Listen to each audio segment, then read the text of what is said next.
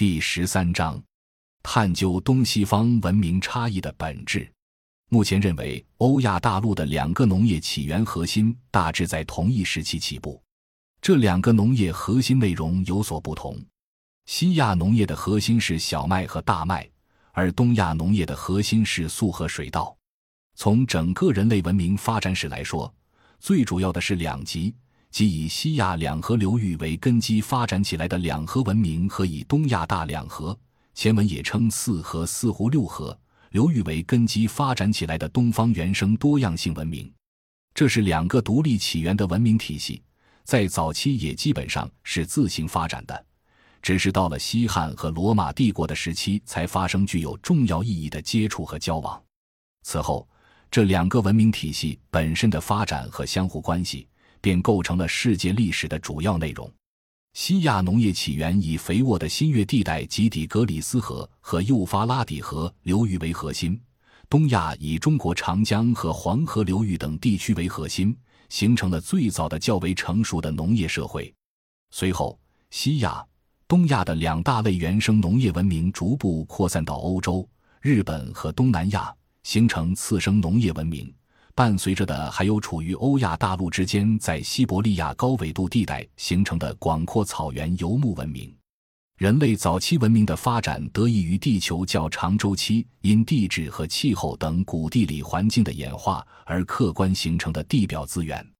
正是以多样化的地理空间和自然环境为基础，才孕育出这些不同形态的生存方式。在欧亚大陆的西端。众多山系围绕着美索不达米亚冲积平原，沿着这一地势，发源于土耳其东部的底格里斯河和幼发拉底河，基本呈西北东南走向。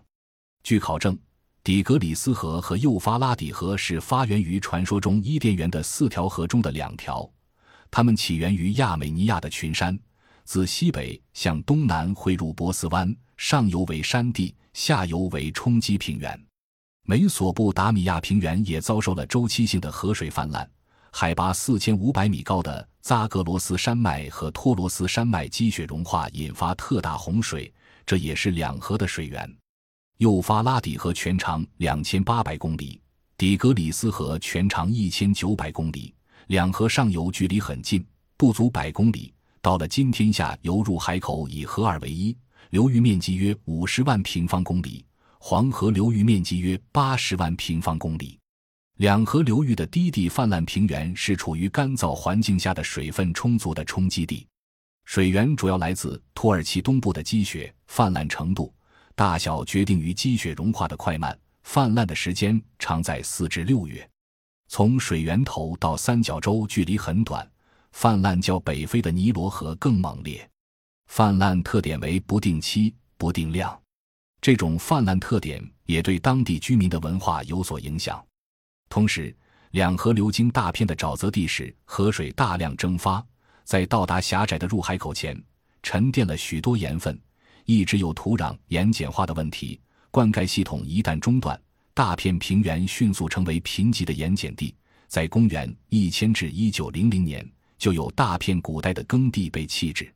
公元前一万年开始，冰期刚刚结束。人类开始在西亚两河流域定居繁衍。公元前九千年前后，在这一地区的梅勒法斯等地出现了古老的农业聚集区。公元前八千五百年前后，新石器时代的人们开始以种植农作物作为主要食物来源，作物主要是小麦和大麦。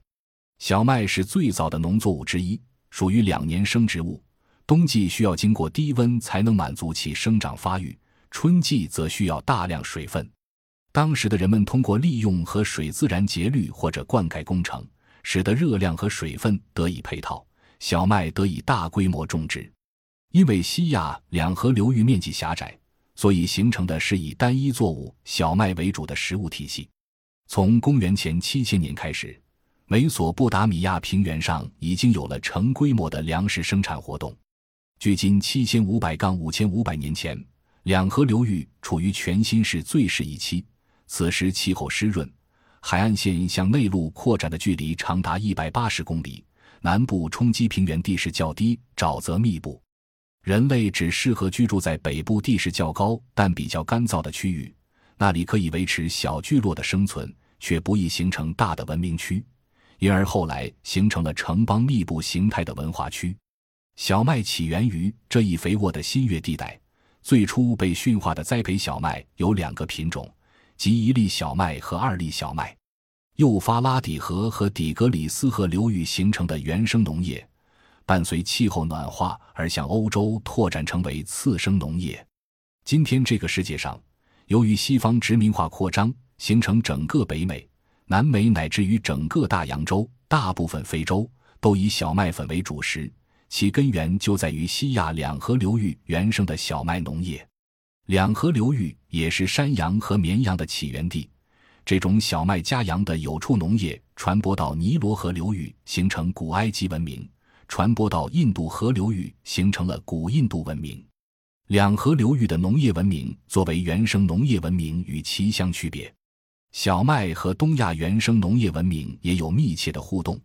并最终在汉代取代了新石器时期以来的素作农业。在距今八千年前后，二粒小麦向东传播到伊朗高原北部与里海东南部之间的河谷地区，又与当地自然生长的粗山羊草发生了杂交，形成了新的品种，即今天广泛种植和食用的六倍体小麦。考古研究显示，在距今七千年前后，小麦已经东传到中亚地区的西南部。但意外的停滞了数千年后，才继续向东进入东亚地区。小麦向东传播受阻的主要因素是西亚和东亚的气候特点不同。然而，小麦终究还是继续向东传播，并进入中国古代文明的核心区域——黄河中下游地区。随后，逐步取代了本土农作物品种粟禾黍，成为中国北方旱作农业的主体农作物。形成后来中国南到北麦的农业生产格局。在一段时期内，西亚曾经被看作世界农业唯一的起源。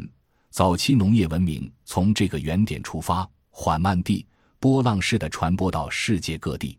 但最近几十年间，世界各地大量的考古新发现表明，人类在美洲、东亚等地开始从事生产性经济的时间，远比以往的猜测要早得多。不仅如此。不同地区作物类型之间存在的显著差异，也使得研究者们逐渐认识到农业起源可能是多元的。至少，西亚和中东、中美洲、东亚等地区都是相对独立的原生农业文明中心。在亚欧大陆的东端，原生农业文明覆盖了中国四河流域，即江、淮、河、汉，可称为四河文明，或者所谓大两河文明。这一区域的稻、黍、粟、豆、桑四大作物代表东方对人类农业文明的四大贡献。这主要是因为东方四河流域面积宽广，又是沿着三级地理台阶而下，且被五大气候带所覆盖，所以东方农业在距今一万两千年前的起源之初就是多样化的。原生中国的农业品种占全球百分之二十至百分之二十五。但在向东北亚和东南亚拓展出去的次生农业地区，则是以稻米为主。作为巨大地理单元的中国，其地形复杂，气候带多元，水文、土壤、植被等条件各异。按照自然条件，可以划分为七八个大区，每个大区又可进一步分为多个亚区。这种自然的差异，造成了中国史前文化的千姿百态、谱系繁杂。一万两千杠一万三千年前，中国进入全新世阶段，史前文化进入早期新石器时代。这一时期，长江流域、珠江流域、东南沿海和云贵高原地区的文化圈，在工具方面多为大型打制并局部磨光的石器。同时，生存方式发生了分化，一部分人仍然以狩猎采集为生，也许学会了制陶和养猪，但是没有农业；另一部分人走入河沼。创造了以稻作农业为基础的文化区。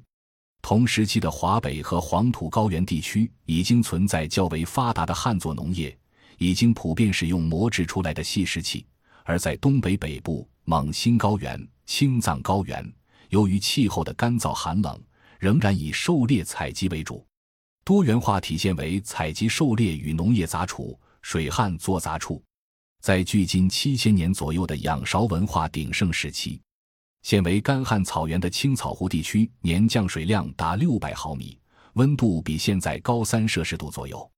这一时期的黄河中下游也处于比较温暖湿润的环境。此时期季风降水几乎波及全部地区，植物生长空前茂盛，华北平原的湖泊水系大发展。在距今六千至五千年前，由于气温降低，中国北方地区普遍出现绿叶阔叶林减少。针叶树种增加、海平面下降的现象，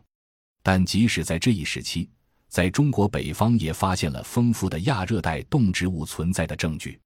黄河中下游地区处于气候带交界地区的生态过渡带，生物多样性丰富，种群密度高，有利于物种的变异和进化，有利于人类对早期物种进行选择和驯化。其得天独厚的土壤条件是农业发展的基础。黄土的养分涵养能力很强，常保有一定的肥力。被气流从亚洲内陆搬运过来的黄土颗粒均匀细小松散，使得早期粗糙的农业工具易于入土耕作。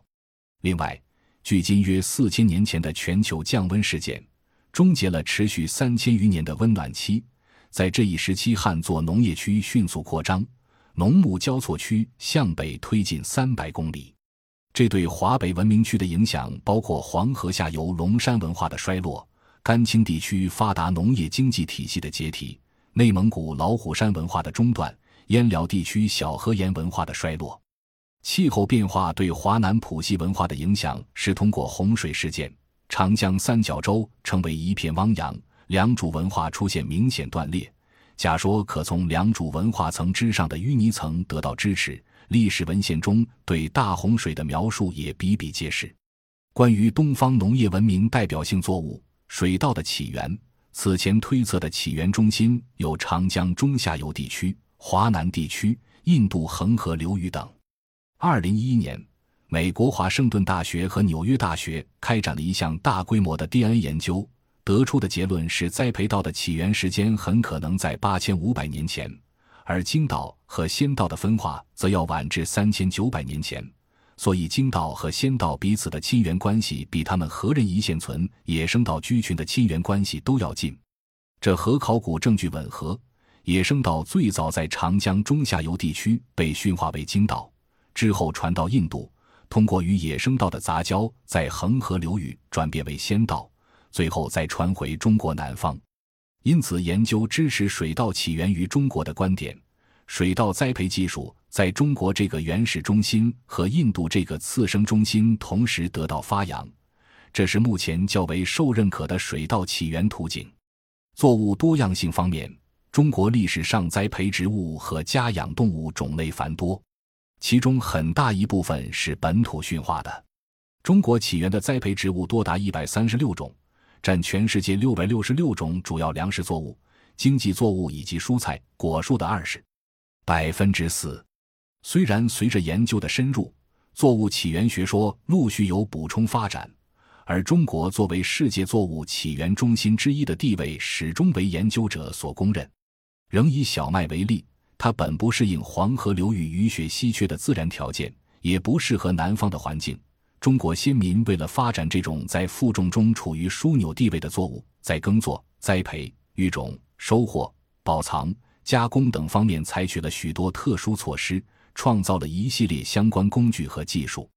小麦从引进到发展成中国第二大粮食作物，成为中国农作物体系中不可分割的一部分，花了三千多年时间，克服了许多困难。在农作物方面，中国先民有着兼容并包的胸怀。气候、地理条件和农耕、游牧两大文明早期的样貌，无疑对文明的后续发展演变有着重要作用。但往往这些条件被简单解释或者忽视了。比如，18世纪法国政治思想家让·伯丹在《国家六论》中称：“肥沃土地上的人们往往软弱，而贫瘠的土地则使人有所节制。”并因而更加细心、谨慎、有事业心。具有法家倾向的管仲在《与管子》中也有类似的表述：“沃土之民不才，隐也；及土之民莫不向义，劳也。”在这里，我们着重强调了气候地理条件对早期发展形态的决定性影响，并非想要提出一种气候地理决定论。正如马克思在《资本论》中提出的论断，自然资源可划分为生活资料的自然资源和生产资料的自然资源。在文明初期，生活资料的自然资源具有决定性意义；在较高的发展阶段，生产资料的自然资源具有决定性意义。其后，地理约束和文明早期样貌在早期具有决定性影响，而各个文明社会随后的历史演变，其根源性驱动需要从社会结构本身中去寻找。在以农业形成社会生存方式的四大文明古国之中，只有中国的华夏文明一直延续着。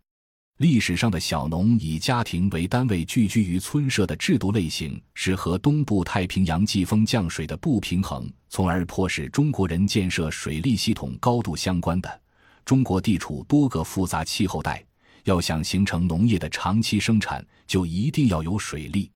村社的自治方式是以水利共享形成聚落而居，这与建作套种的农业管理又是高度相关的。几千年来。中国不仅有因水利成村的聚落，还有以水利国的德治传承。我们认识到，由气候和地理所决定的生存文化内在的差异性，在中国的经济、政治、文化乃至于精神信仰方方面面都有表现。中华文明数千年传承，说明一个新时代的转型概念。坚持生态文明，是中国上下五千年来历史演变的客观结果，不是主观选择。